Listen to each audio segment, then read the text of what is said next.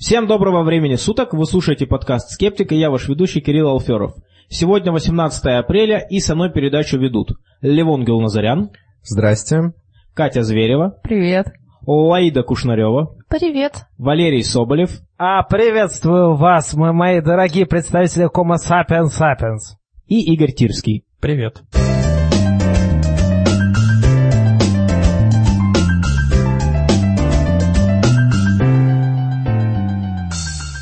Подкаст создан обществом скептиков. Как вы, наверное, знаете, кроме этого подкаста мы проводим регулярные встречи в Москве раз в две недели в антикафе «Зеленая дверь». На этих встречах мы говорим на разные интересные темы и затем общаемся, знакомимся.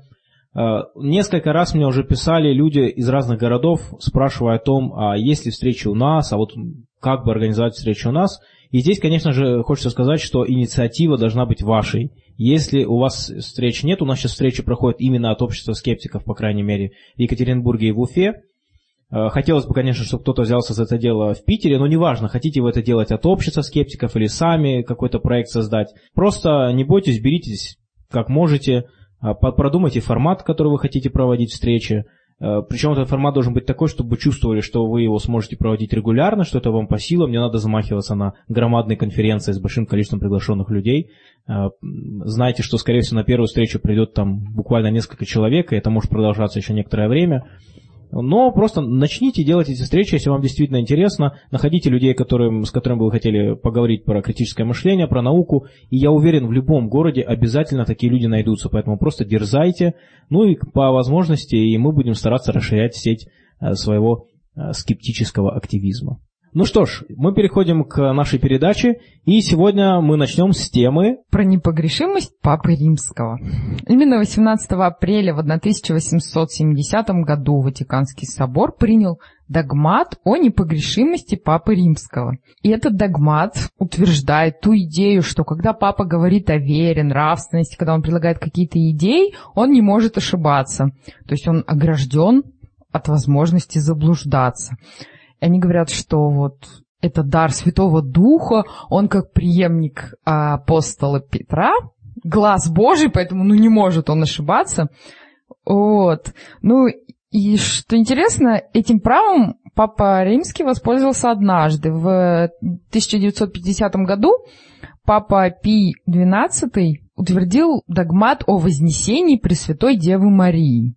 И вот этот вот догмат о непогрешимости Папы Римского это камень преткновения между там католиками, ну и православными, и также католиками, протестантами, там лютеранами, потому что вот все другие конфессии, они, ну у нас, например, есть соборность, ну у нас, в смысле, в православии.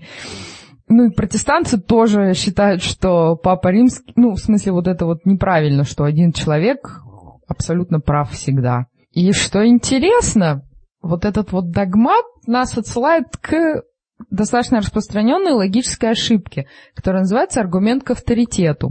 И эта ошибка сводится к тому, что мы принимаем э, высказывание какого-то авторитетного источника, грубо говоря, на веру. То есть только потому, что он авторитетный. То есть его значимость является аргументом.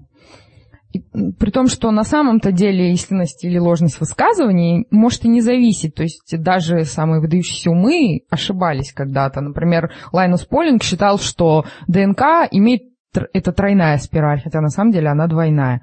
При том, что у этого человека две Нобелевские премии есть. С одной стороны, нельзя смотреть на авторитетность, то, ну, вернее, нельзя принимать как аргумент тот факт, что ну это же сказал там Дарвин, ну это же сказал Полинг, ну это же сказал Папа Римский. Но с другой стороны, мы же понимаем, что нельзя быть специалистом во всех областях, и поэтому мы волей-неволей все равно в каких-то случаях, например, читая учебник какой-то, мы, ну, мы соглашаемся вот не проверяя, грубо говоря, каждый пункт, потому что вот мы считаем, ну это же специалист сказал, в принципе.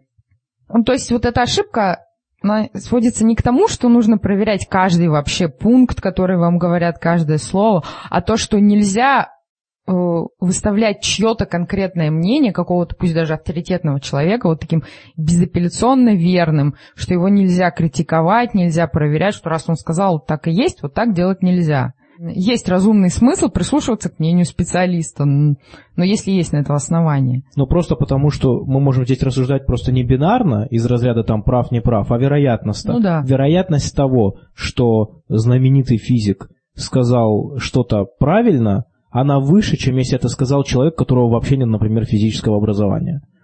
Э, Но ясно, что, э, вот как ты правильно сказала, речь идет о том, что одно дело учитывать что-то, когда это один из параметров на чашке весов. Другое дело, когда это говорится как аргумент. Поскольку он сказал, значит, это точно правильно. Эйнштейн же сказал, значит, идеально. Да, это верующие любят вот, там говорить, Эйнштейн же верил в Бога, Дарвин отказался от своей теории и так далее. Ну, как бы, ну, пускай Дарвин отказался от своей теории, это доказательную силу теории не отменяет.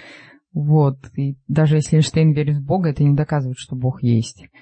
Но они, видимо, предполагают, что если мы верим Эйнштейну в одном месте, Да. то мы, конечно же, должны верить и во всем остальном. Еще просто у этого аргумента есть обратная сторона, что ли, что его иногда используют наоборот, что типа нельзя вообще обращать внимание на авторитет. Это, наверное, любят всякие псевдо ученые больше. Ну, говорить, что мнение любого обывателя, который вот вчера узнал о том, что и не знаю, существует три закона Ньютона, что он может также здраво размышлять о физике, как ученые физики, которые посвятили этому всю жизнь. То есть это тоже нужно учитывать.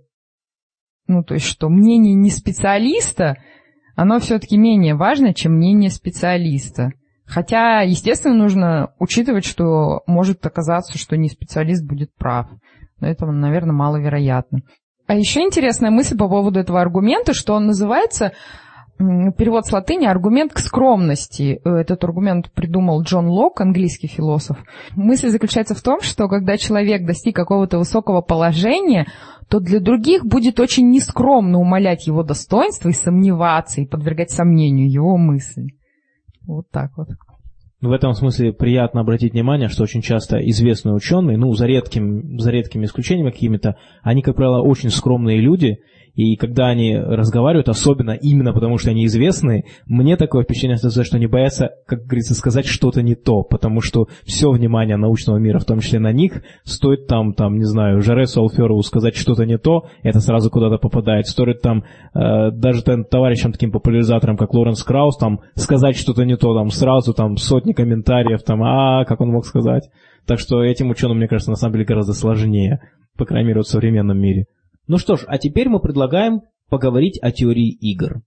Друзья, с нами сегодня Алексей Павлов, специалист по теории игр, и мы поговорим про геймификацию жизни. Добрый день. Ну и, наверное, хотелось бы начать с того, чтобы поговорить о том, что такое игры и что представляет из себя вот этот процесс геймификации вот в современной жизни. Ну, игра — это один из видов человеческой деятельности, направленный на познание, обучение и э, получение какого-то нового опыта, новых э, достижений. Э, как правило, игра конкурентна, если играет больше одного человека. Ну и один человек тоже может конкурировать либо с достижениями других, либо с каким-то своим предыдущим опытом. Так как э, современный мир... э, преподносит людям все новые и новые сюрпризы, в том числе и в них самих. Ученые, занимающиеся психологией, социологией, и теорией игр тоже стали замечать, что в последнее время люди взрослеют позже. Наши тела и наши биологические часы тикают с той же скоростью, а в душе мы все равно остаемся детьми. И поэтому э, все высокие достижения там, в работе, в жизни и впрочем, э, в последнее время принято получать через э, какие-то игровые процессы. Это называется геймификация. Гейм- Геймифицировать можно, по сути, все. Образование, работу, там, службу, учебу, да и просто ежедневную жизнь. Ну а какие основные направления работы вот превалируют сегодня в этой области? Основной вопрос э, сейчас это работа с тензором заинтересованности. А, любой интеллектуальный агент, подключающийся к игровой деятельности, имеет свой тензор заинтересованности, которым опи- описывается его направление и э, скорость достижения результатов. А также можно построить оптимальную стратегию для данного конкретного агента по получению все больших и больших достижений, ну, как правило, за единицу времени. Естественно, ведь вам интересно э, получить все и сразу. Ну, как правило. Ну, любая игровая форма деятельности не должна давать таких вариантов, иначе, если вы все сразу получите, дальше вам действовать просто неинтересно. И вот чтобы поддерживать тензор заинтересованности в постоянной напряженности, то есть в неком состоянии равновесия по Нэшу, и прикладываются огромные усилия для того, чтобы ваши достижения всегда происходили а, своевременно. Если а, выдавать достижения чрезмерно редко, это тоже демотивирует человека. Человек должен получать достижения ровно тогда, когда его внутренняя убежденность говорит, так, ты чего-то сейчас получишь. И вот если в этот момент получает подкрепление, все, он ваш. Ну, одна из самых знаменитых игр, наверное, это шахматы. Говорит ли что-то современная теория игр про шахматы? Конечно, шахматы одна, одна из наиболее алгоритмизированных и изученных математиками игр. И очень многие элементы теории игр вообще, они выросли из шахмат.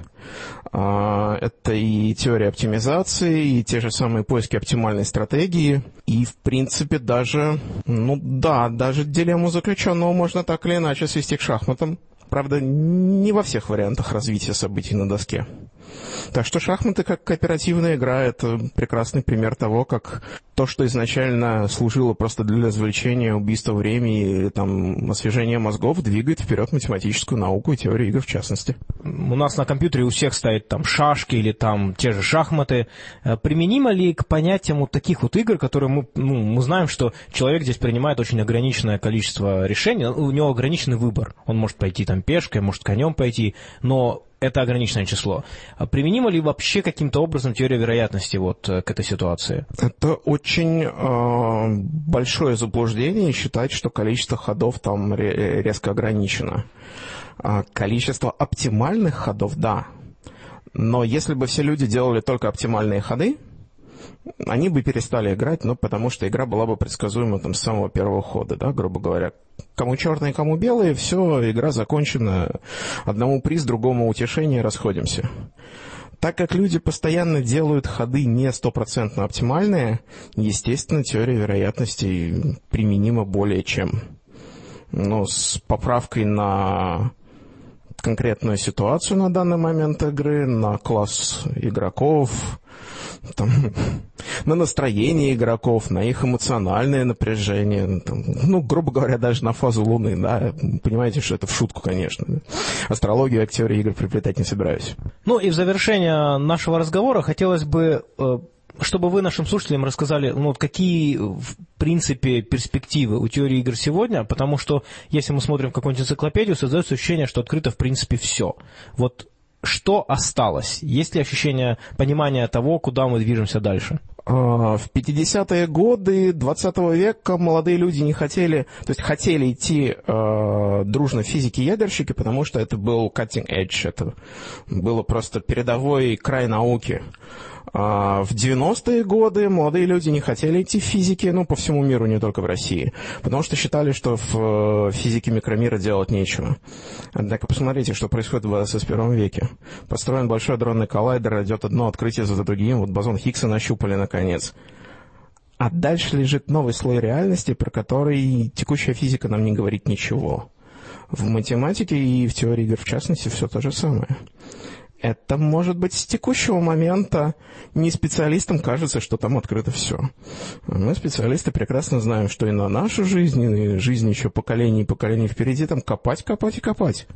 Ну и в конце концов, если вы хотите прямо перспектив текущего момента, то та же самая геймификация, то есть притворение достижений теории игр как математической науки в жизнь, это только начинается. Дорогие слушатели, но на самом деле это интервью не настолько научно, как вам могло показаться. Да, есть такой эффект, называется эффект доктора Фокса. На самом деле ничего в этом эффекте удивительного нет, вы с ним сталкиваетесь практически каждый день, можно сказать. Когда вам э, откровенно вешают лапшу на уши, когда эту лапшу замаскировывают по чем-то. Вот когда ее замаскировывают, это вот есть эффект доктора Фокса. То есть вы э, какое-то непонятное эзотерическое, какую-то лекцию непонятную слушаете о том, о чем вы впервые услышали, и э, вам может показаться, что это что-то новое, э, необычное, что это имеет место быть, и что это научное, вот тогда вас могут э, и одурманивать, то есть, и, ну, то есть просто дурить вас. Вот. А есть, можно сказать, такие ключевые маркеры, по которым можно понять, что вас могут, ну, как сказать, обдурить или что-то еще. А, например, вас приглашают на какую-то лекцию, э, у которой есть какой-то определенный контекст, э, у выступающий представляет свои регалии, говорит, что вот он доктор наук, там он выдающийся там ученый в этой области, вот у него есть какие-то научные работы. Я вот, например, э, периодически встречаю материалы, ну, в интернете, когда проводится какая-то лекция, и пишут, что вот автор там миро... ученый с мировым именем. Вот что это такое мировое имя? То есть сколько у него, какой у него индекс, да, там э, работ научных. То есть непонятно, что такое мировое имя, как его измерять. И вот э, начинаешь задуматься, а не шарлатан ли это? Вот. Ну, может быть, это не шарлатан, просто действительно этот ученый может являться экспертом в этой области. Но когда ученый э, заявляет о том, что вот он, он эксперт, и он ученый с мировым именем, надо задуматься. Иногда может быть так, что вас приглашают на какую-то научную конференцию, или говорят, что э, это будет какой-то сверхэффективный тренинг, или какой-то научный марафон, или что-то еще, то, где вам все расскажут, как, как на самом деле устроено. Вам есть повод задуматься о том, не хотят ли вас надурить. Или не скрывают ли лженаучные э, какие-то лекции под вот этой э, маркой э, экспертного мнения.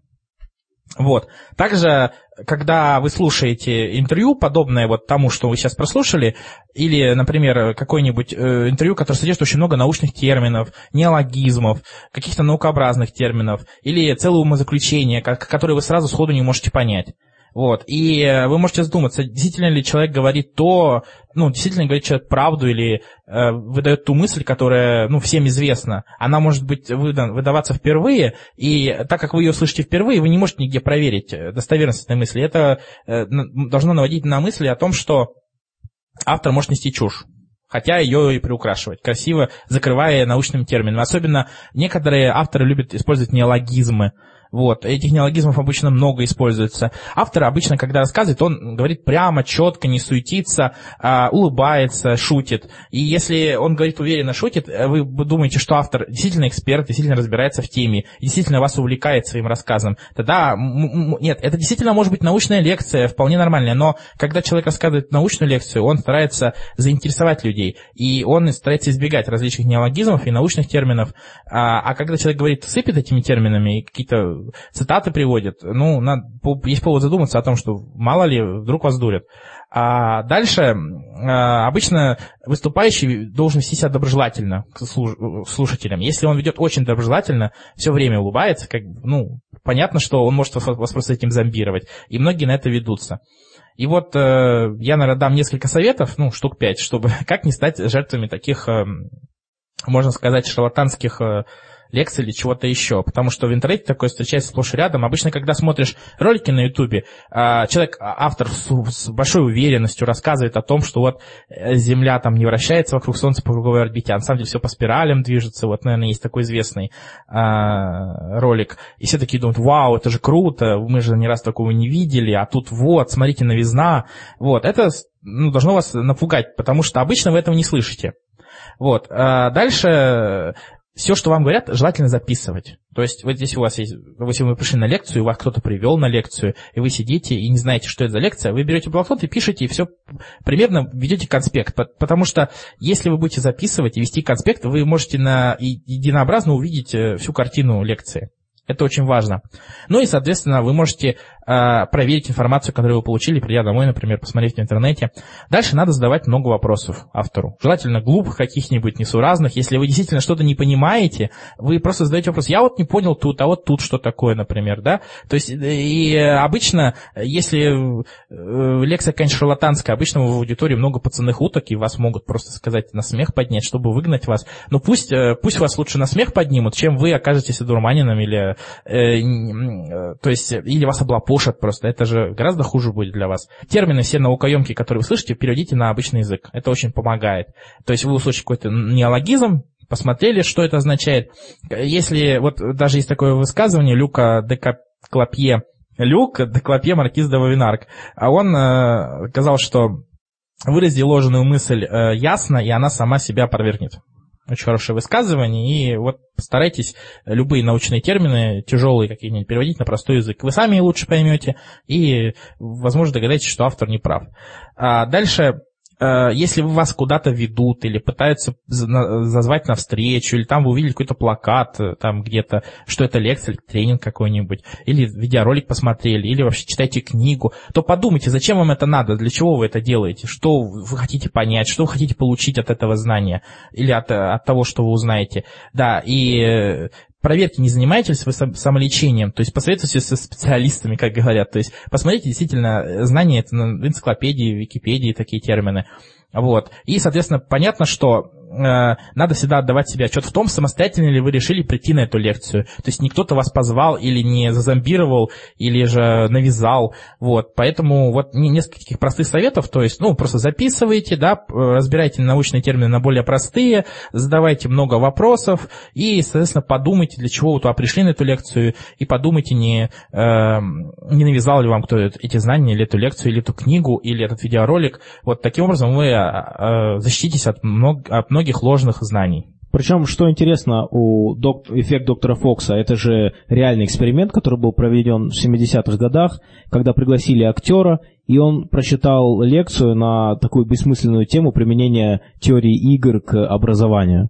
И вот он, причем он э, э, одурачил не одну публику, не одну аудиторию, а сразу три. То есть вначале, ну, то есть три разных выступления было, и в зале сидели там до 50 Э, человек, профессионалы, выпускники, э, люди, которые занимаются образованием, то есть это, я так понимаю, педагогический университет был, и он вот рассказывал все это, и просто за счет своей подачи он просто вот скрыл бессмысленность своих утверждений, и вот этот эффект, он прежде всего, вот как многие такие вот повторяемые психологические эксперименты, они немножко пугают, насколько мы легко верим, просто за счет красивой подачи.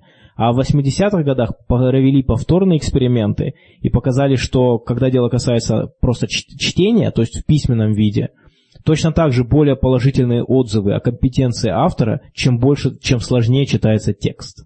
То есть чем проще читается текст, тем людям кажется, что это так, ни о чем. Э, хотя текст может быть, естественно, тоже бессмысленный, и мы уже даже в этом подкасте много раз говорили о том, что проводились исследования, когда там генерировались статьи, и даже э, профессиональные рецензенты тоже бывает, будучи нормальными живыми людьми, они поначалу пропускали такие статьи. Ну, вот статья про корчеватель известная очень. И в некоторых научных журналах тоже вот недавно проводились эксперименты, когда ученые отсылали туда статьи, Э, бессмысленные. И, пожалуйста, их печатали даже. Вот. Э, но что хотелось бы сказать, если вы знаете заранее, что такой эффект есть, вот э, я уже изначально посмотрел лекцию, не зная этого эффекта, то есть я не прочитал, просто увидел доктор Фокс лекцию, да, начал смотреть, увидел, что автор уверенно, смешно, красиво рассказывает, жестикулирует, обращается к аудитории, шутит. Я понял, что, а, ну, в теме. И главное, он так уверенно говорит. Вот, вот это действительно актер сыграл профессора, очень классно, ученого, который в теме пришел рассказать о своей работе. Кстати говоря, дорогие слушатели, попробуйте проанализировать интервью, которое вот мы записали с Алексеем Павловым, и посмотрите, есть ли там какие-то ошибки, показалось ли вам в первый раз, что что-то не так, и понятно ли теперь, что там не так, какие, какие ошибки были допущены. Конечно же, намеренно. А, друзья, когда мы сегодня собирались на запись, то мне э, Левон сказал, что ему нужно задать нам очень серьезный вопрос. Пожалуйста, Левон. Э, сколько нужно молекул, чтобы построить машину? Ну, я так сразу подумал, что и две надо. Как минимум одна должна ехать, другая должна что-то двигать. Ну, то есть быть... Но, в принципе, я, наверное, оказался прав, нет? Ну, почти, потому что на самом деле уже давно в науке существуют Э, двигатели размером в одну молекулу и даже транспорт размером в одну большую, правда, но молекулу. А такой вопрос, Леон, а что этот транспорт возит? Ну, пока он возит себя. Ну, это тоже вариант. Но это тоже, знаешь ли, не каждый человек способен на это. Особенно если там пятница вечер. Так, ну, как уже стало понятно, я расскажу немного про такое интересное явление, как молекулярные двигатели.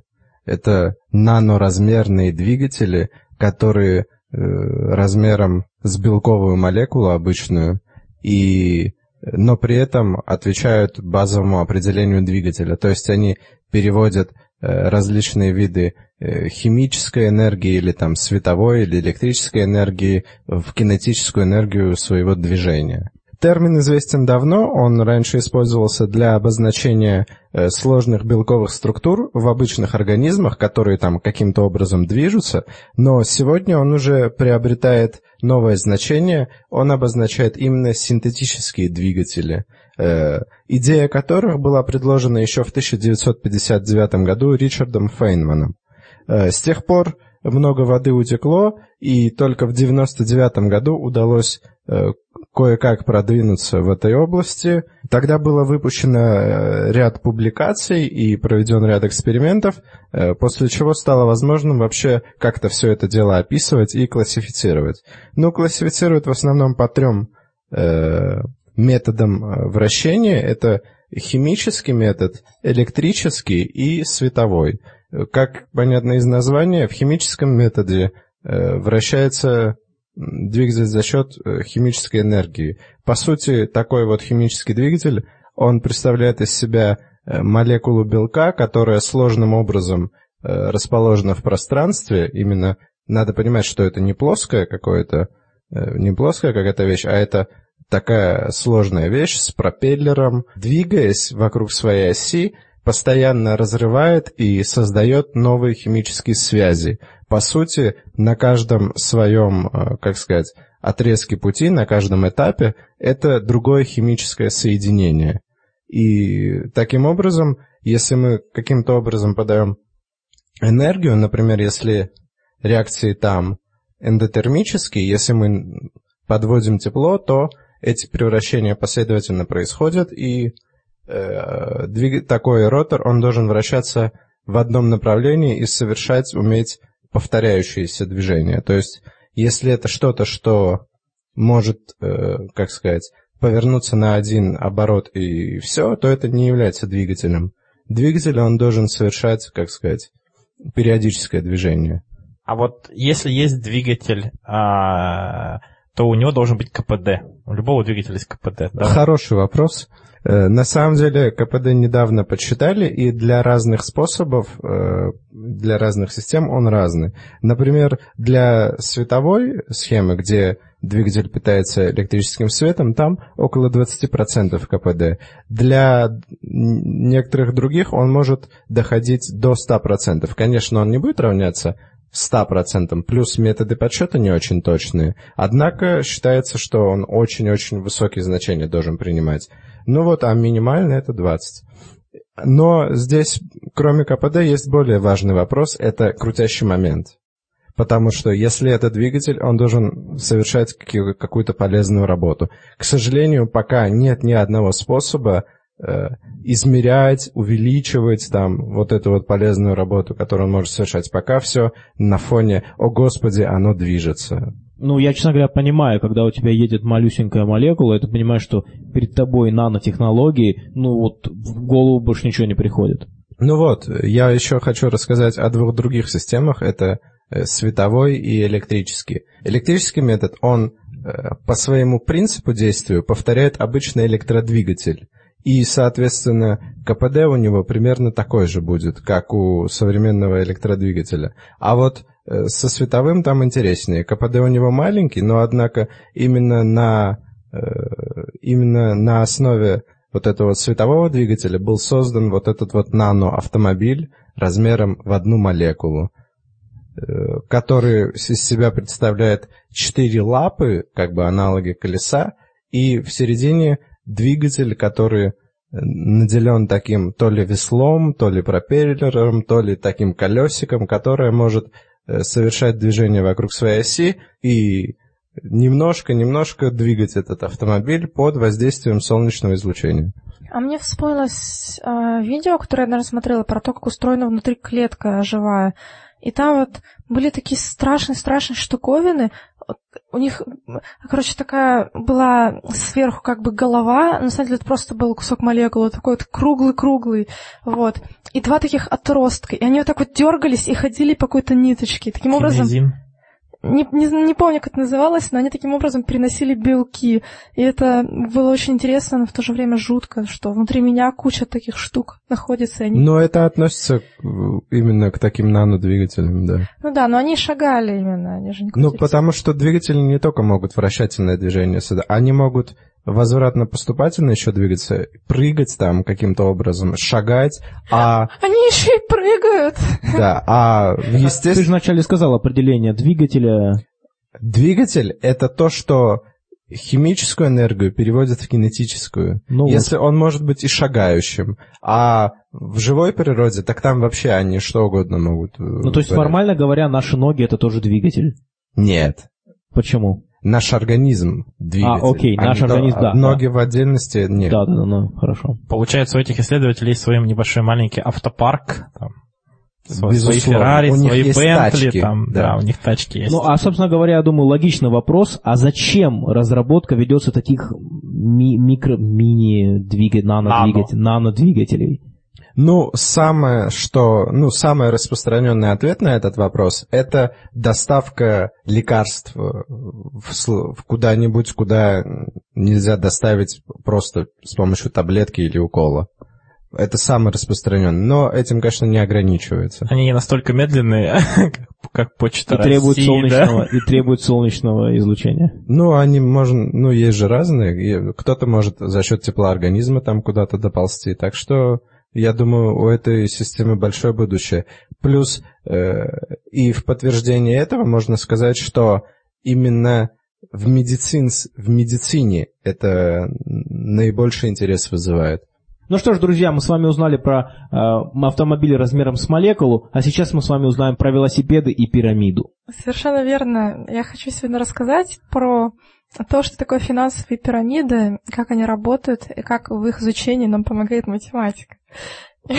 Свой рассказ э, я начну с э, того, что описывал еще Перельман в своей книге «Живая математика». И это э, такой параграф, который называется «Лавина дешевых велосипедов». И вот Перельман рассказывает, что еще в дореволюционные годы были предприниматели, которые прибегали к оригинальному способу сб- сбывать свой товар, в частности, велосипеды. Велосипед за 10 рублей. Каждый может приобрести в собственность велосипед, затратив только 10 рублей. Пользуйтесь редким случаем.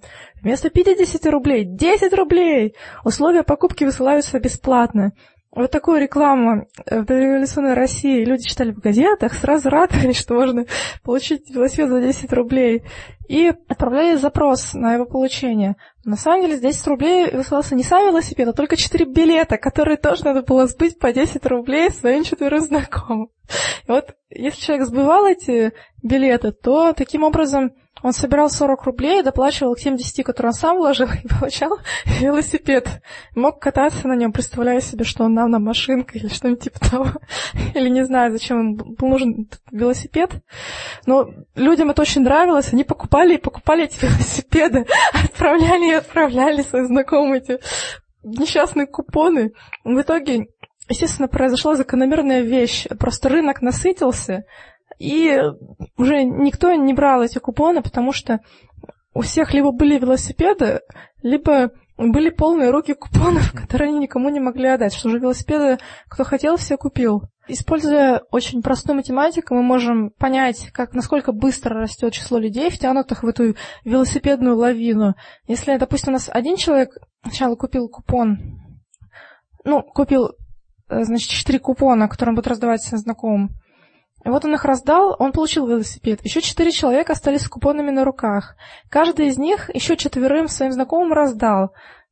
У нас уже имеется э, 16 человек с купонами, плюс 5, которые получили велосипеды. Уже 20 человек втянуты в это все.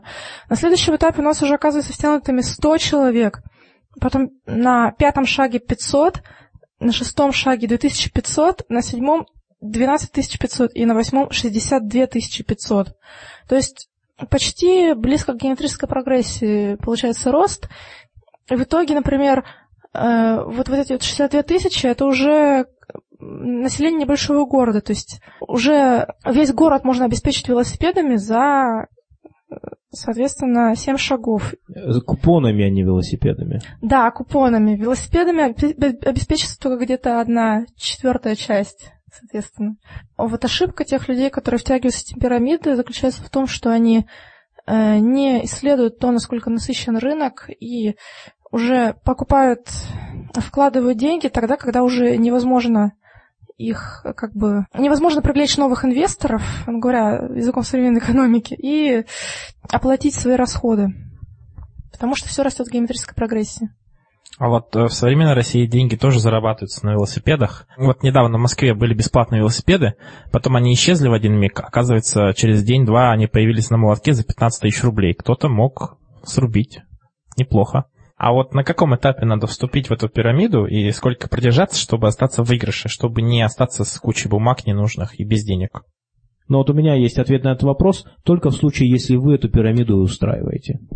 И вот еще одна интересная мошенническая схема, которая тоже напоминает по своей структуре пирамиду, но относится уже к другой области, которая также близка по теме нашего подкаста, как скептического, это тема предсказаний.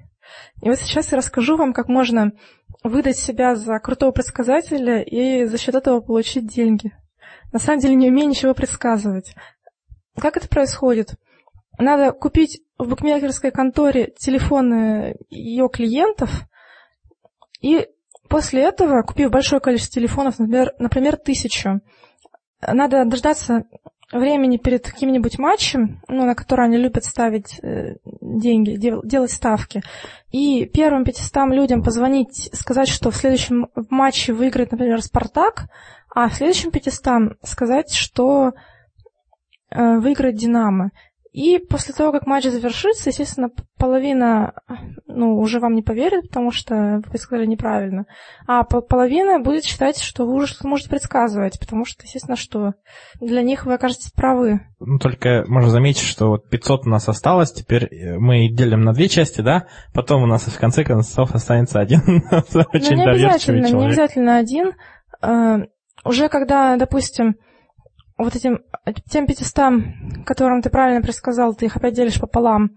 Одним предсказываешь, что выигрыш, выиграет одна команда, другим, что другая команда. Потом останется 250, которые видели, что ты два раза подряд угадал. Уже им можно пытаться навязать то, что следующее предсказание, чтобы они получали за деньги. А если они не поверят, то все равно уже хотя бы 125 людей будет, которые увидят, что ты угадал три раза подряд.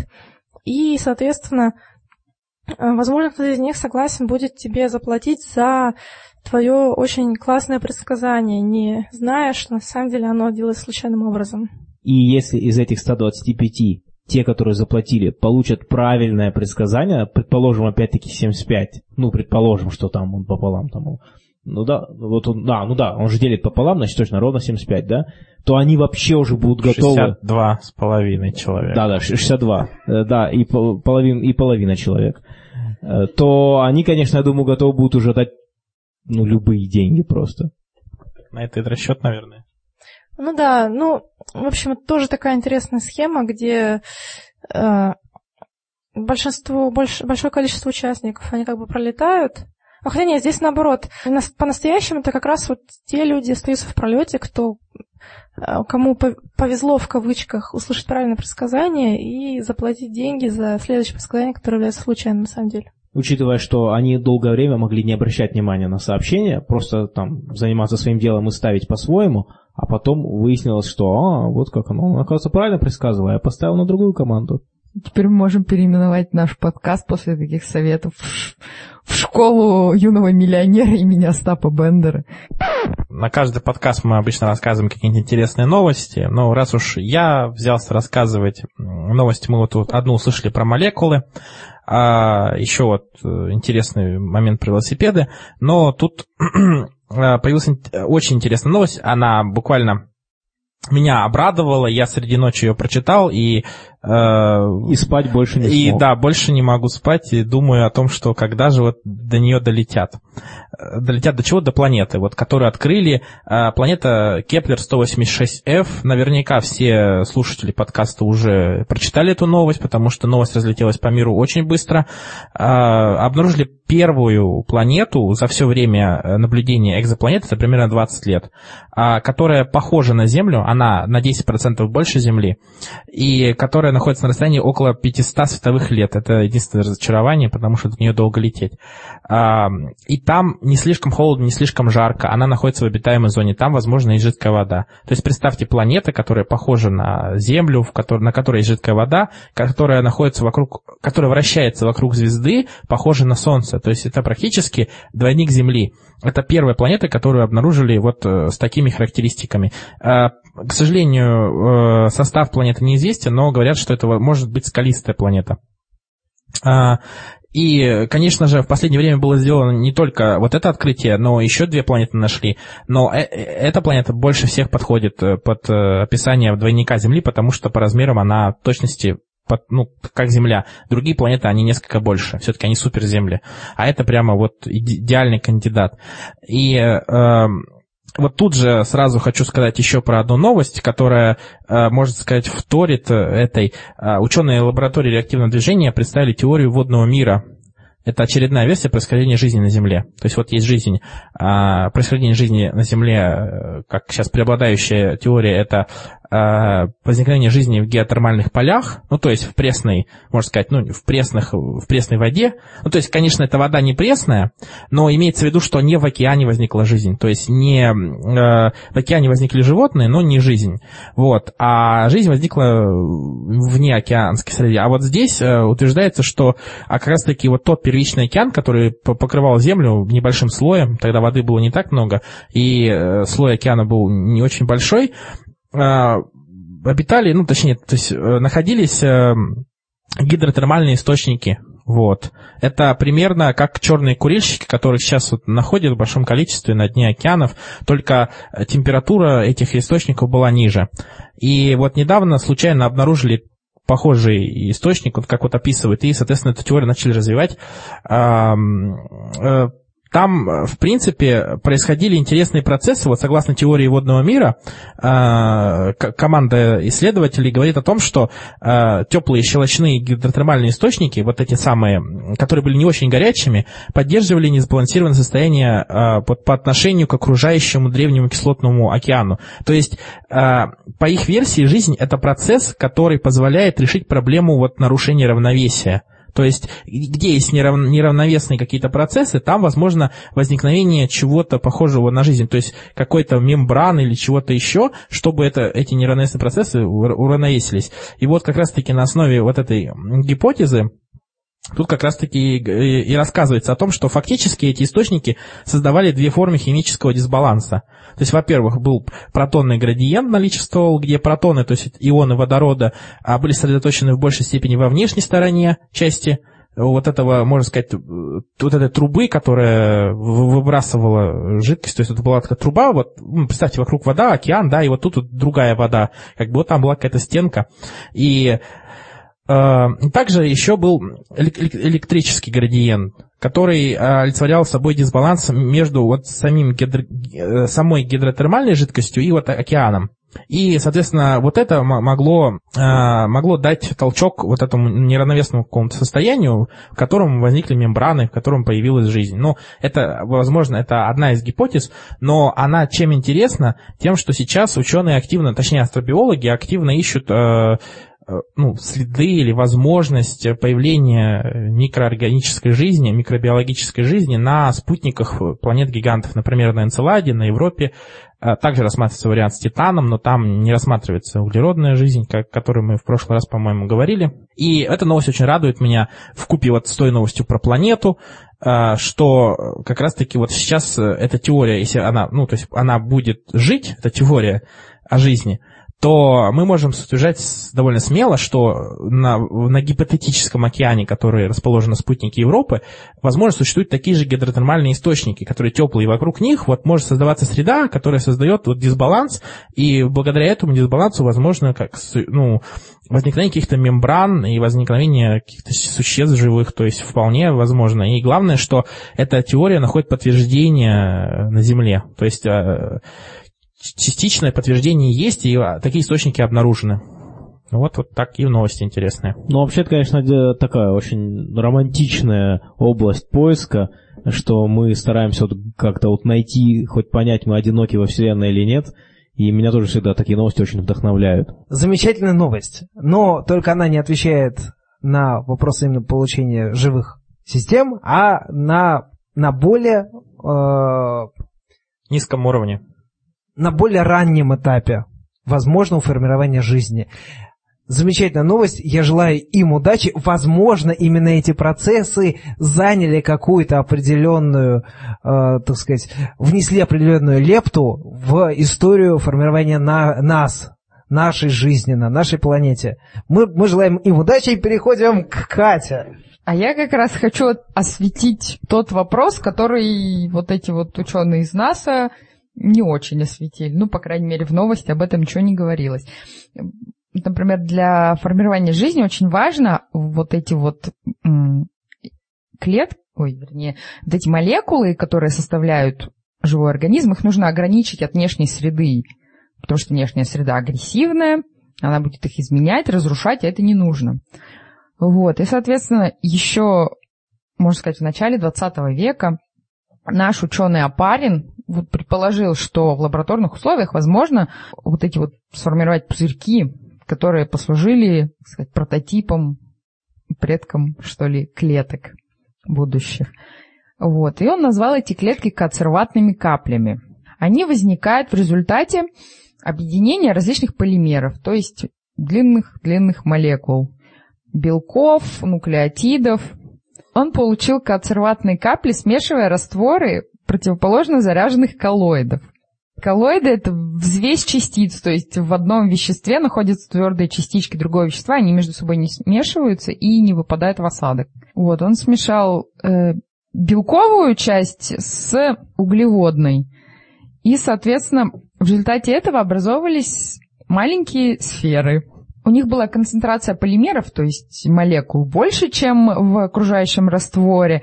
Они могли поглощать какие-то вещества в себя и выделять какие-то продукты реакции. В результате опытов удалось выяснить очень интересную особенность этих консерватных капелек. Сами по себе эти консерватные капли ничего интересного, скажем так, прям не представляют.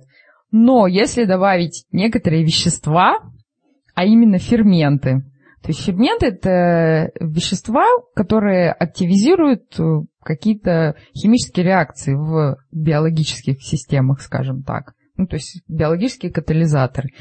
И в эту смесь вводили фермент, который называется фосфорилаза. Это маленькое лирическое отступление, э, что легко запомнить, что все химические элементы, которые заканчиваются на аза, это ферменты. То есть вещества, которые в нашем организме или в растениях катализируют какие-то реакции то есть ускоряет. То есть, э, грубо говоря, есть прямой путь превращения одного вещества в другое, а и на это требуется много энергии. А э, если мы добавляем этот фермент, то уже реакция идет каким-то обходным путем в несколько этапов с включением этого фермента вот в этот вот путь. И на это тратится намного меньше энергии. Даже, например, если вы слышите тетрагидрофалат дегидрогеназа или ацетилхолинес раза, это все, вот слышите в конце аза, значит, это фермент. То есть, а в первой части будет написано либо что получается в итоге, либо из чего, ну, что катализирует этот фермент. То есть Катя как бы дает нам знать, что все эти длинные названия на самом деле имеют какую-то логику под собой. Да, ну в химии очень много логики в названиях. Итак, вот они ввели сначала фосфорилазу, и потом вот эти капли с этим ферментом они ввели в раствор. Глюкоза, один фосфат. И в этом растворе эти капельки брали этот глюкоза-1 фосфат и превращали его в крахмал. И этот крахмал они в себе накапливали, то есть и капельки увеличивались в размере. А если ввести после этого еще фермент амилаза, то уже капельки превращают крахмал в мальтозу, и вот эту мальтозу выводят из себя. То есть это получается мы получаем такой примитивный метаболизм, примитивный двухступенчатый обмен веществ, что, собственно, обмен веществ – это один из важных признаков, отличающих живое от неживого. То есть это еще один важный шаг на пути формирования, ну, на пути появления жизни, живой клетки. Ты сейчас говорила про вот эти капельки. Ты согласна с тем, что это сферы, да? Это сферической формы. Так. А почему они называются клетками? Слово «клетки» оно пошло после того, как, посмотрев через микроскоп, на э, срез пробкового дерева э, исследователи узрели э, та- такой сетчатую конструкцию, в которой было множество таких полых клеточек. Ну, поэтому думали, что клеточки полые, а, а потом узнали, что, что в живых тканях они как раз заполнены много всякими интересностями. В дальнейших экспериментах было обнаружено, что внутренняя организация влияет на способность наращивать массу. То есть чем лучше структура, тем лучше наращивается масса. И, соответственно, капельки, которые лучше наращивали массу и были лучше структурированы, они еще и обладали большей стабильностью, и, соответственно, их дальнейшая судьба была более благоприятной. То есть это вот наложили на теорию как естественного отбора. То есть, вот, грубо говоря, те, кто лучше накапливает массу, они лучше будут дольше существовать. Это, наверное, чего не было у этих консерватных капель, так они не могли размножаться, я так понимаю. И как бы секса не было, а секс это дал Секса длинный- много у кого нет, у бактерий нет. Вообще-то у Вообще-то у одноклеточных всех не есть должен секс. быть секс. Нет, Они секс-. Так, а консерваты этого не могли. А также еще говорят о том, что все-таки консерваты образовывались биогенными молекулами. То есть, а мы говорим о абиогенном синтезе, то есть еще химическим, то есть не из биологических каких-то молекул, а именно из химически синтезированных, но товарищ по фамилии Эррера смог это сделать из небиогенных молек, макромолекул тиоцианата аммония и формальдегида. Он тоже смог получить эти капельки. А теперь мы переходим к вопросу о самовоспроизведении. То есть консерваты этого сделать не могли. Но потом ученый по фамилии Фокс смог получить микросферы. Э, вот, Это тот самый ученый, который первым получил белки, то есть полипептиды. Вот, из своих полипептидов он смог получить микросферы. Это тоже, условно говоря, капельки. Они устойчивые, они даже не распадаются, если их в центрифуге запустить. То есть они сохраняют свою структуру. И еще интересно, что они бывают э, граммоположительные и граммоотрицательные. То есть бывает с двойной, получается, мембраной и с одинарной мембраной. Ну и поэтому они по-разному окрашиваются. Вот они как раз могут и расти, и размножаться, и причем и делением, и почкованием. Они отличаются подвижностью, они ну, наращивают массу тоже, как и консерватные капли. Ну, а представь себе, ученый, наверное, так, ну, испытывает такое очень радостное возбуждение, а мои игрушки размножаются. Просто приятно, что человек старался получить вот именно какие-то такие вот образования, которые бы могли уже какое-то поведение э, показывать, демонстрировать, и вот он добился, и вот они, и такое поведение, и почкованием, и не почкованием, ну здорово. Ну, зато в этих микросферах уже каталитической активности вот этой вот как таковой нет особо. То есть там какие-то на нее намеки, но вот такого, что прям превращать одно вещество в другое, а потом в третье, такого у них нет. То есть либо обмен веществ, либо размножение. Важно просто понимать, что это как бы не то, чтобы вот Апарин обнаружил протоклетку, вот ту самую. Он как бы создал модель которая, возможно, вот именно была такой. Ну, еще ученые, насколько я знаю, работают вот над этими микросферами, чтобы понять, как туда добавить все жизненно необходимые функции вот в эти вот клетки. Ну что ж, друзья, у нас еще есть новости, относящиеся напрямую к нашему скептическому активизму. К нам на форум пожаловал, или, по крайней мере, человек выдает себя за президента проекта «Цивилизация», о котором мы уже говорили в подкасте, и у нас есть статья на эту тему. Это люди, которые занимаются, с нашей точки зрения, псевдоисторической деятельностью, потому что они не придерживаются научного метода. Они говорят о том, что Петр Первый не Петр Первый, что вся наша цивилизация – это проект инфобога, и так далее, так далее, так далее. В общем, срывают покровы, как это сейчас называется. Ну и параллельно они вот так вот мимоходом обвинили Якова Перельмана, которого мы тоже сегодня упоминали, в плагиате. Причем сказали, что он, его книжки являются буквальным переводом французского автора Эдуарда Люка, тоже замечательный математик, что это буквальный перевод, хотя мы знаем, что Перельман нигде не указывал, что он что-то переводил. Наоборот, в предисловии ко многим своим книгам он писал, что намеренно не использует материал уже наработанный, а старается что-то придумать оригинальное, потому что чувствует, что материала мало оригинального. И вот он писал оригинальные книжки. То есть здесь идет такое вот обвинение в плагиате очень уважаемого, любимого многими автора. Э, Мне это не очень понравилось, а самое главное, я увидел, что здесь можно показать, взяв очень простой пример, который легко проверить, неаккуратность методов работы этих людей. И вот к нам пришел президент этого проекта и сказал, что, конечно же, я думаю, что для каждого скептика честь, когда его называют не настоящим скептиком, это всегда очень приятно. Вот поэтому он сказал, что мы э, не должны называть себя скептиками, что таких, как мы, в скептики не берут. Вот. И он объяснил, что на самом деле он никогда, в общем-то, ничего не говорил того, что мы ему сказали, а он имел в виду, что Перельман э, является продолжателем дела Люка. Вот что имелось в виду, понимаете? И аргумент он приводил еще такие, что, мол, ну не мог же Перельман сам додуматься там до задачки такой-то, не мог же он сам додуматься до задачки такой-то. То есть, с одной стороны, ясно, что у нас прямая цитата есть его, где он говорит, что это буквальный перевод другого автора, а тут он уже просто упоминает, что, ну вот видите, он же использовал ту же самую задачку, ну, тогда с таким же успехом я ему ответил, можно считать, что тогда все учебники по дифференциальным уравнениям это, значит, буквальный перевод Ньютона. Да? Ну, те же самые же. Вот смотри, теорема та же самая. Все, значит, это, значит, это буквальный перевод. Ну, то есть, ясно, тут такое передергивание идет, совершенно интеллектуально нечестное. Ну и затем, конечно же, было сказано, э, что эта лекция была не научным докладом, а лекцией для домохозяек. И что в этой лекции есть некоторые оговорки, но они не математические, потому что, мол, человек говорил не по бумажке. На что я ему, собственно говоря, ответил, что обвинение в плагиате это, в общем-то, не шуточное дело, и есть существенная разница между тем, что сказать, что человек там использовал какие-то задачки и подал их по-своему, тем, что человек буквально перевел другую книгу, а поставил свое имя на заглавие. Ну, то есть это, это явная разница. Ну и, собственно говоря, непонятно, почему в лекции для домохозяек можно врать, а для других людей нельзя. Почему домохозяйкам нужно... Они правда не вынесли бы. Если бы он сказал им, что Перельман использовал пару задачек Эдуарда Люка, там бы народ сказал, а, как можно, нет. Ну, но как бы удивляет вот такая вот нечестность людей, которые вот прям видя цитату, которую, где они, человек говорит на русском языке, Перельман буквально перевел другую, другого автора. И тут же под цитату он говорит о том, что не, он имел в виду другое. Что еще можно было иметь в виду? Но в любом случае, конечно, э, все равно я в каком-то смысле приветствую такой диалог, потому что, ну, во-первых, э, мне нравится, что общение, по крайней мере, на этот момент, оно довольно вежливое, и с другой стороны, я считаю, оно полезно для тех, кто читает.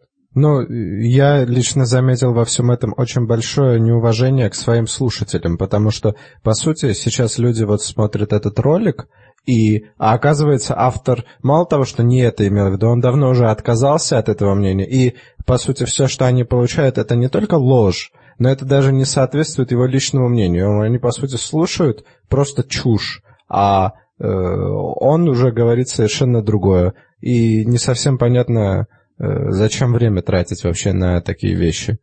Да, ну, слушай. конечно же, человек, который первый раз это видит, он не понимает, что пустая трата времени. Он-то думает, что он реально авторитетное мнение человека там э, Который узнает. истину, да. А он, типа, а он этим мнением бросается просто так, типа, э, стоит ему э, там одно слово против сказать, он уже полностью изменил свое мнение, и при этом он еще изворачивается так, что э, формально, как бы, то, что он до этого говорил, выглядит не противоречащим тому, что он говорит сейчас, но когда там на форуме читаешь цитату и то, что, как он это интерпретирует, сразу видно, что, ну, не выдерживает никакой критики, скажем так. А представьте, когда раньше не было интернета, не было видеозаписи, человек просто сказал где-то, а затем можно привирать все, что хочешь вообще. Э, Так что сразу видно, как мифы могут быстро распространяться. Да, он оживил моего брата, так у тебя же нет брата, да все нормально. Ну как бы. Э, Но также он сказал, что если вы хотите, мы предоставим вам полное исследование. И я сказал, пожалуйста, предоставляйте, если они продемонстрируют нам, потому что я-то анализировал книгу Люка, не зная французского. Я просто тут ее просматривал со знанием английского языка, там какие-то слова похожие есть, ты более или менее понимаешь по рисункам, которые присутствуют в обеих книгах. И, ну и, собственно говоря, есть некий смысл, что когда ты начинаешь читать книгу Перельмана, и там идет рассказ про 1917 год, то как-то вот сомневаешься, что э, математика 18 века, вот что он мог делать буквальный перевод. Там, честно говоря, с вольным переводом уже сложности будут, ну вот тем не менее. Поэтому я сказал, пожалуйста, если вы предоставите, меня совершенно будет нетрудно написать. Вы знаете, к нам обратился президент проекта «Цивилизация». Он предоставил нам серьезное, обоснованное исследование. Выяснилось, что наш анализ, мой вот предварительный анализ без знания французского языка был ошибочен. Я ошибся, очень здорово, мы исправляем эту ошибку. У меня вообще никаких проблем не будет. Пожалуйста. Но по поводу 17 года тут нужно вспомнить Фоменко обязательно и понять, что э, события, которые описал Перельман, они, их не было на самом деле, а это лишь э, искаженное отражение событий Франции XVIII века. На этой неделе президент Соединенных Штатов Барак Обама вручил свои президентские премии лучшим ученым и инженерам Соединенных Штатов Америки. Опоздал на 45 минут, потому что разговаривал с нашим президентом по телефону. И пришел, вручил 102 премии лучшим. А, лучшим ученым, лучшим инженерам. Надо сказать, что Раньше-то их было поменьше, раньше их было 60, но так как э, Министерство обороны США, оно, оно, оно стало уделять очень много внимания новым разработкам, поэтому количество премий увеличилось. Вот. Что интересно, э, у них, у них премии не просто взял и кучу денег дал, дал человеку. У них премия это грант. Грант на развитие э, как бы идей, ну и как бы им можно и зарплату себе из этих денег выдать. Грант на 1 миллион долларов на 5 лет. А, и мне становится немножко обидно за нашу державу, потому что у нас, во-первых, и премий-то мало. У нас вот в последний раз, точнее, в последние разы у нас, у нас по пять человек, собственно, а, получают премии, причем премии, ну, конечно, миллион, точнее, два с половиной миллиона, но рублей и всего один раз.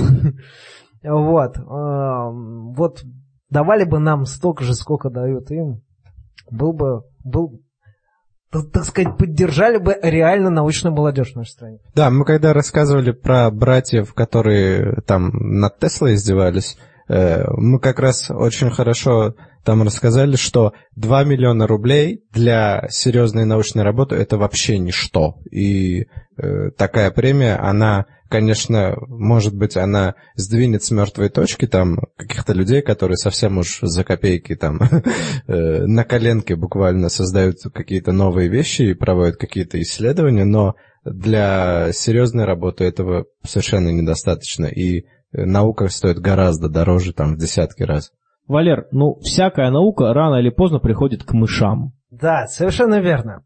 И сейчас одно из направлений – это создание специальных линий животных, э, которые бы имели какие-то признаки человека, чтобы можно было обезопасить человека от будущих побочных эффектов. Мыши с человеческим лицом. Ну, только не лицом, а печенью. Одной из причин развития данного направления послужило испытание экспериментального препарата против гепатита Б э, в далеком 93 году когда на, собственно, на клинических испытаниях и в группе из 15 человек 5, пятеро скоропостижно скончались. А, и, в принципе, ничего не предвещало беды, потому что на доклинических испытаниях на, все, на всех лабораторных животных все было абсолютно отлично просто. Вот, поэтому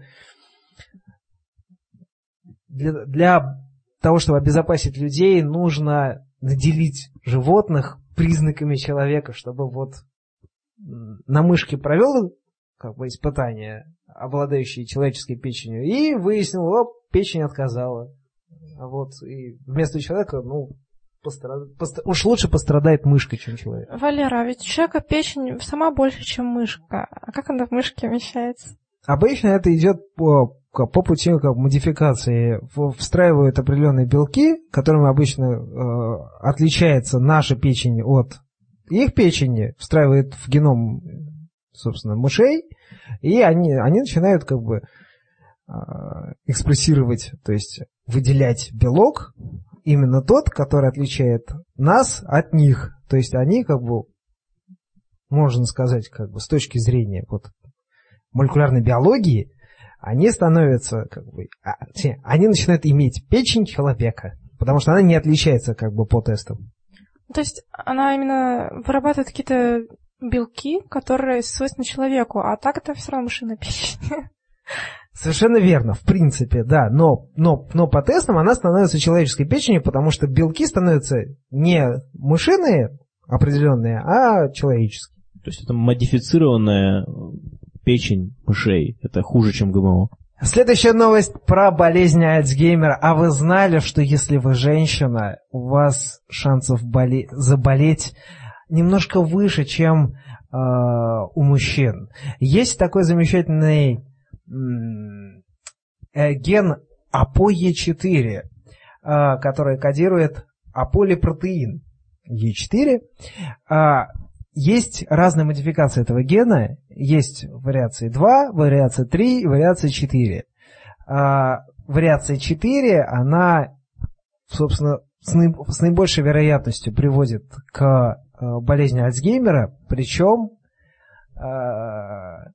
не в равной степени в зависимости от того, к какому полу вы принадлежите. Если вы а, женщина, то у вас шанс намного выше заболеть болезнью Альцгеймера, а если вы мужчина, у вас, у вас, у вас шансы минимальные.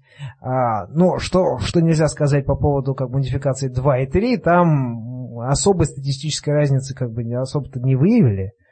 Но Е4, он, он, он довольно распространен, поэтому а, ученые высказывают гипотезу о том, что а, почему именно так сказать, ген секс, сексист такой получается.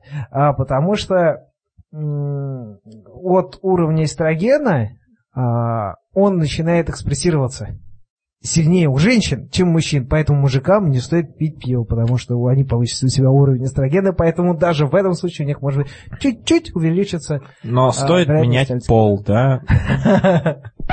А весы с точки зрения материального благополучия в равновесном состоянии. Вот и вся сказка про белого бычка. Ну что ж, друзья, наступает время для нашей рубрики «Тайное знание», и сегодня это в каком-то смысле такая особенная рубрика. Э, правильно угадал Юрий Дятлов, он угадал первым, что героем нашего ролика был генерал-майор космических войск России в отставке Константин Павлович Петров.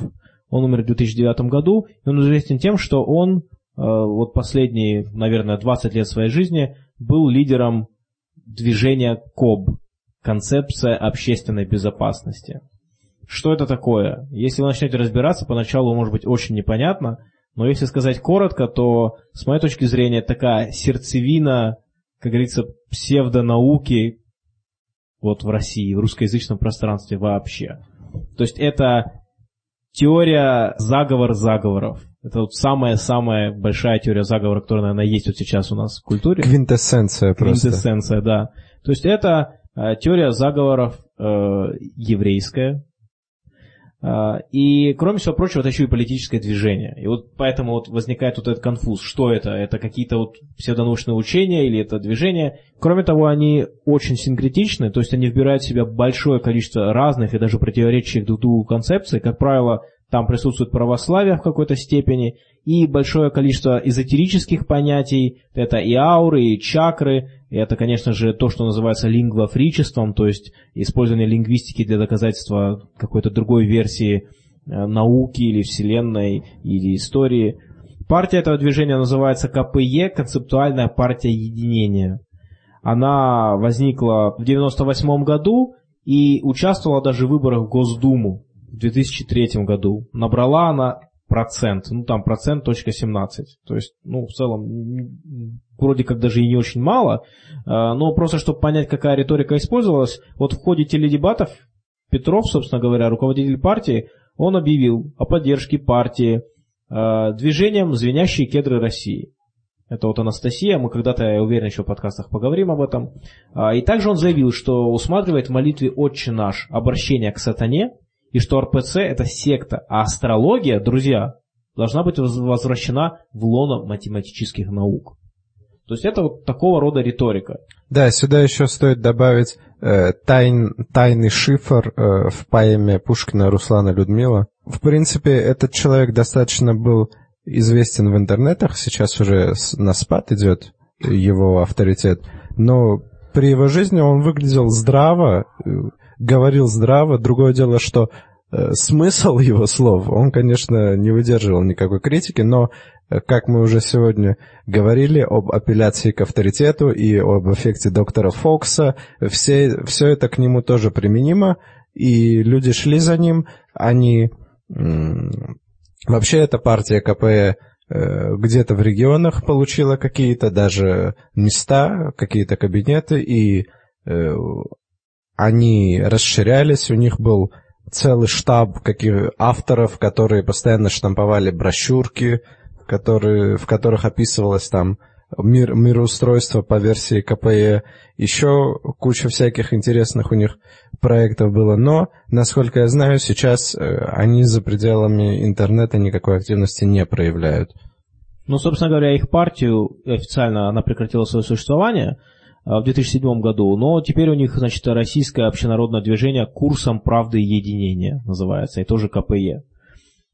А мне кажется, что весь смысл этого КОБа раскрывает опрос, который расположен на главной странице самой многочисленной группы ВКонтакте. И этот опрос звучит следующим образом. Наука в традиционном своем развитии раскрывает потенциал человечества или закрывает? Два варианта раскрывает, закрывает. И за закрывает проголосовало почти что в два раза больше людей, чем за раскрывает. Да, еще их интересной особенностью является это деление э, людей на психотипы по, своему, по своей собственной системе. Когда к ним приходят э, молодые неокрепшие умы, они им сразу дают какой-то там минимальный, там, этот, как первый дан какого-то там типа, чтобы Э, и все это, как сказать, э, все это напоминает саентологию, ну, только в других терминах, и там тебе э, научат, как стать настоящим человеком, там открыть чакры и так далее. И все вот эти вот люди на это ведутся, на эту иллюзию развития. Ну вот ты сказал по поводу Петрова, что он авторитетно говорит. Мне кажется, что сила его состоит в том, вот сила его обращение, да, и убедительность его состоит в том, что он очень, он смешивает очень понятные вещи, типа там того, с, с очень простыми э, объяснениями того, кто виноват. То есть он очень грамотно перечисляет проблемы нашего общества и затем предлагает очень простые, понятные человеку, который не очень образован, как правило, причины. То есть что вот люди пьют, это плохо, и все говорят, да, да, действительно плохо. Виноват в этом вот тот-то. То есть и все время дается очень понятная установка, очень удобная психологическая установка, что виноваты не мы. Мы очень хорошие люди. Виноваты вот они, вот те, вот те другие. Вот у нас есть враги, и только из-за них мы пьем и живем в нищете и там так далее. То есть вот этот посыл, мне кажется, что он ни, никогда не устареет, к сожалению и что человеческая психология, она просто вот ну, настолько падка на такое вот а, обеление себя за счет обвинения кого-то другого. Я хотел добавить, если в кране нет воды, значит выпили вы сами знаете кто. Да, и, собственно говоря, действительно, основной темой является мировое закулисье у них. Это вот, если вы посмотрите на деятелей очень много, они очень разные, и вы будете удивлены, что практически, наверное, за нашу передачу «Тайное знание» я бы уверенно сказал, что процентов 30 это представители КОБа. Или, по крайней мере, которые явно утверждали, что они поддерживают эту концепцию. Ну, так вот, это очень раз. Но их всех объединяет вот эта идея мирового закулисья. А, и это, конечно же, древнеегипетское еврейское жречество. И, собственно говоря, мне казалось, что эта идея давно устарела, но, видимо, нет.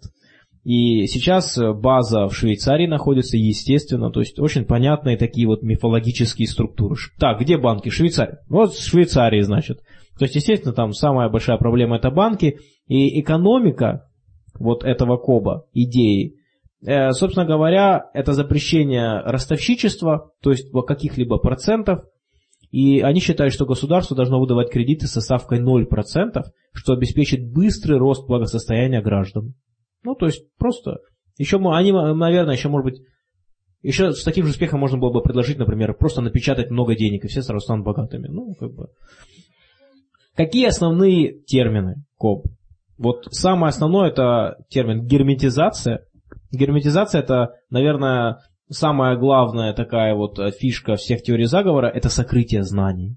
То То есть существуют специальные службы, которые скрывают знания, которые используют различного рода уловки. Например, они считают, что Моисей именно поэтому водил еврейский народ 40 лет по пустыне для того, чтобы спутать им сознание, чтобы они полностью там поверили в новую какую-то теорию. Особенно мне понравилось там объяснение, что манна небесная на самом деле не с неба падала, а по ночам привозилась египетскими жрецами в пустыню.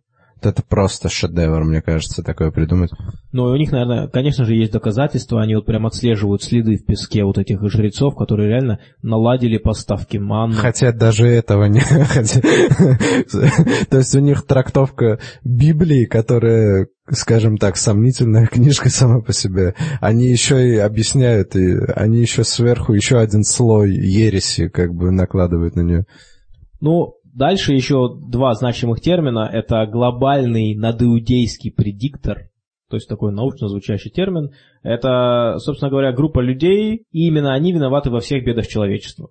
То есть они тайно управляют миром, а, но также есть внутренний предиктор СССР. Это общественная инициативная группа, занимающаяся разработкой концепции общественной безопасности, начиная с 1987 года. Ну, СССР, потому что они считают, что ликвидация СССР была во исполнение директив мировой закулисы, а на самом деле они их не признают и считают, что СССР осталось. И Кирилл, а они рассказывают, как стать членом надоиудейского предиктора и властвовать... Глобального. Да, глобального, и властвовать над людьми. Родиться евреем. Да, и, к сожалению, к сожалению, Лаида, я боюсь, что тебя они причислят к э, строю психики биоробота зомби. Так что э, я думаю, что практически все мы будем либо зомби, либо э, наш строй психики соответствует демоническому. Демоны мне нравятся. Да, у меня демонический строй. А Ну. у меня? Сложный биоробот. Там еще есть какой-то супербожественный, Нет, да? есть, есть, э, э, Игорь, выбери, тут есть два. Животный тип строя психики или опущенный в противоестественность? Я думаю, Игорь опущенный в противоестественное.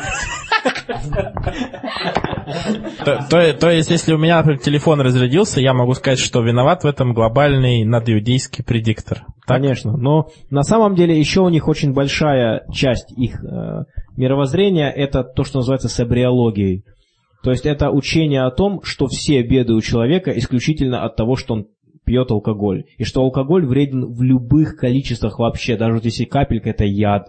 По поводу телефонов, они скажут, что евреи специально сделали так, чтобы твои телефоны разряжались, и чтобы ты должен был использовать электроэнергию, что давно уже существуют технологии, которые могут сделать вечный телефон.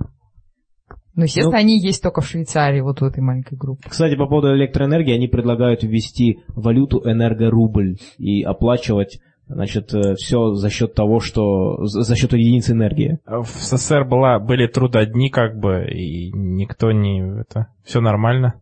Такая, такая практика Ну была. вот, вот поэтому, значит, еврейская мафия и уничтожила СССР.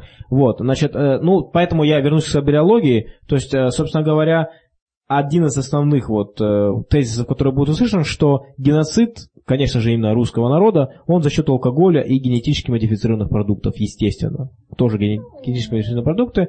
А вот, они считают, что генетически модифицированные продукты это в целом оружие, которое действует несколько медленнее, чем, скажем, там орудие уничтожения, там войны, всякие такие вещи, но они считают, что результаты его более эффективны, потому что оружие геноцида, то есть ГМО, оно изменяет гены людей, оно их ослабляет морально и физически, вот, и уничтожает не только живущих, но и последующие поколения.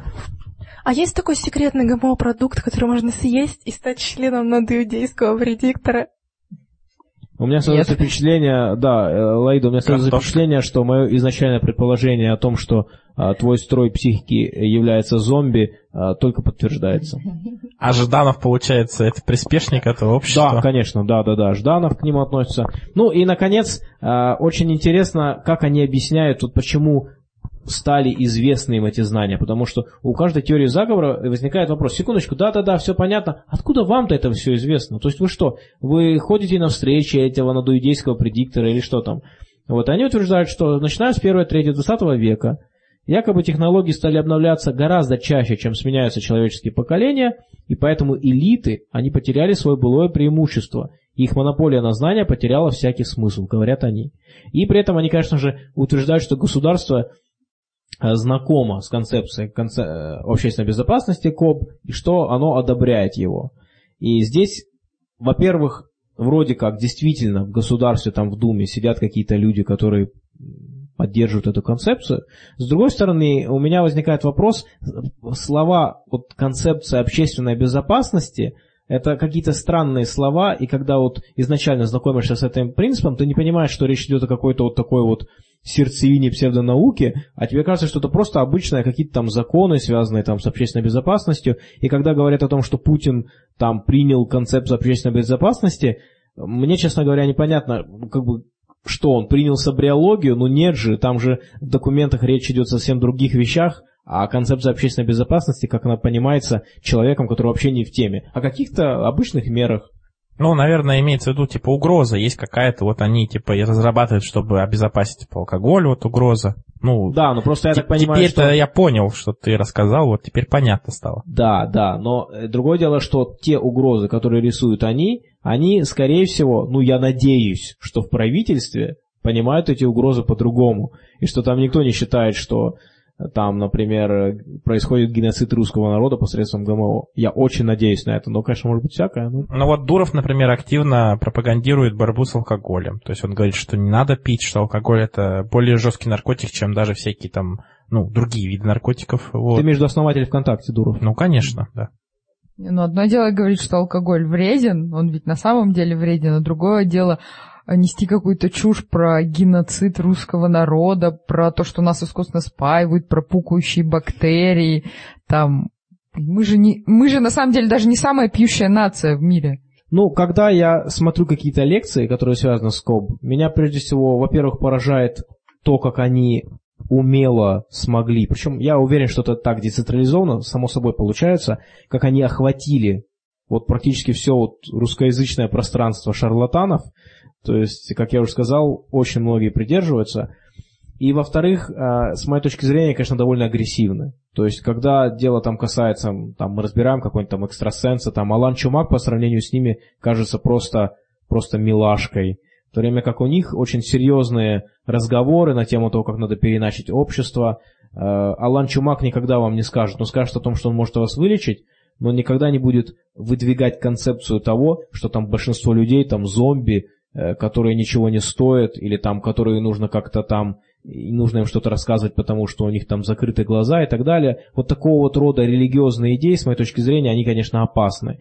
И грустно видеть, что очень многие молодые ребята, которые э, просто вот действительно не получили нормального должного образования, которые не обладают критическим мышлением, могут очень надолго попасть, просто за счет того, что им нравятся идеи. Да, я не хочу, алкоголь это плохо. Я вижу, что, например, человек живет в маленьком городке, вокруг него все пьют, семья его пьет. Он не видит никакого решения этого вопроса, а тут ему рассказывают, что на самом деле это все из-за каких-то там дядей в Швейцарии или там в США, и для него это просто психологический какой-то выход. И вот очень грустно, что вот это, по сути, игра вот на эмоциях людей, которые действительно попадают в сложную ситуацию. И когда ты споришь с этими людьми или просто читаешь их а, комментарии, какие-то их разговоры со скептиками, ты понимаешь, что этих людей скорее жалко, чем, чем какую-то там ты испытываешь отрицательные эмоции. Такого ничего нет, ты понимаешь, что это очень психологически сильная штука.